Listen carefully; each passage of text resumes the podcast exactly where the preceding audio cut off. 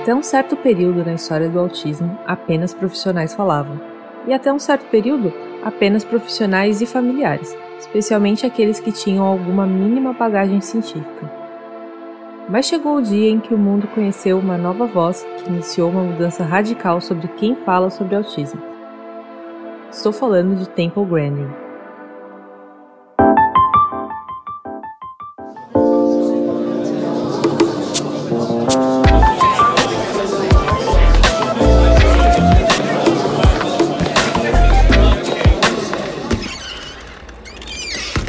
Introvertendo, um podcast onde autistas conversam.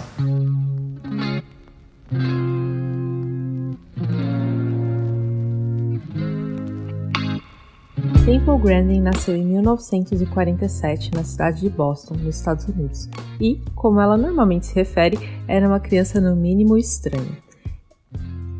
Ela demorou a desenvolver habilidades, tinha comportamentos agressivos e quase entrou para tristes estatísticas de autistas institucionalizados. Mas, por um triz, ela conseguiu escapar. A mãe de Temple teve um papel fundamental em seu desenvolvimento. Brandon teve muitos problemas na escola, desde o ensino fundamental e do ensino médio, o que a fez mudar muitas vezes de instituição, mas ela finalmente conseguiu chegar ao ensino superior. Na década de 1970, ela já tinha mestrado e era uma pesquisadora relevante em administração de dados.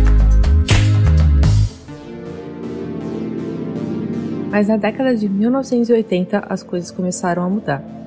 Pouco a pouco, Temple não só publicava artigos sobre sua área, mas também começou a utilizar sua experiência enquanto autista para escrever sobre autismo.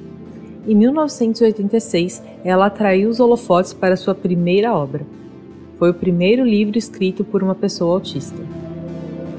Isso obviamente levantou inicialmente a desconfiança das pessoas.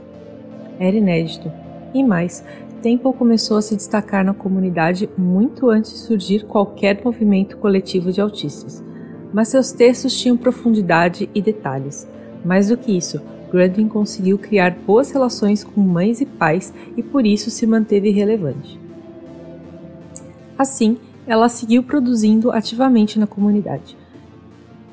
Ela era uma fã de B.F. Skinner, um dos ícones do behaviorismo, mas se decepcionou quando conheceu. Uta Free, que já era conhecida como pesquisadora, citava Temple. E tempos depois, o escritor Oliver Sacks entrevistou Grandin para um texto disponível no livro Um Antropólogo em Marte, em 1995.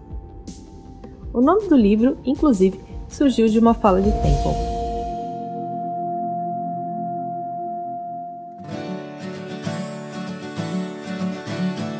Não demorou muito para que sua história pudesse virar um filme. Isso ocorreu em 2010 com um filme de TV distribuído pela HBO.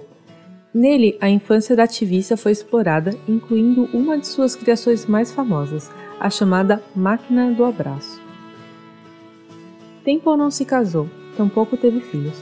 Em algumas entrevistas, ela declarou não ter interesse em relacionamentos, embora suas dificuldades ainda lhe trouxessem certo nível de tristeza. Por isso, ela fez de seu trabalho a principal marca de sua vida, e suas estratégias para humanizar o abate de animais foram utilizadas em diferentes lugares do mundo. No próximo episódio, vamos começar a lembrar algumas das maiores figuras autistas da história do ativismo. É só aguardar, seguir introvertendo no seu aplicativo de podcast favorito e nas redes sociais.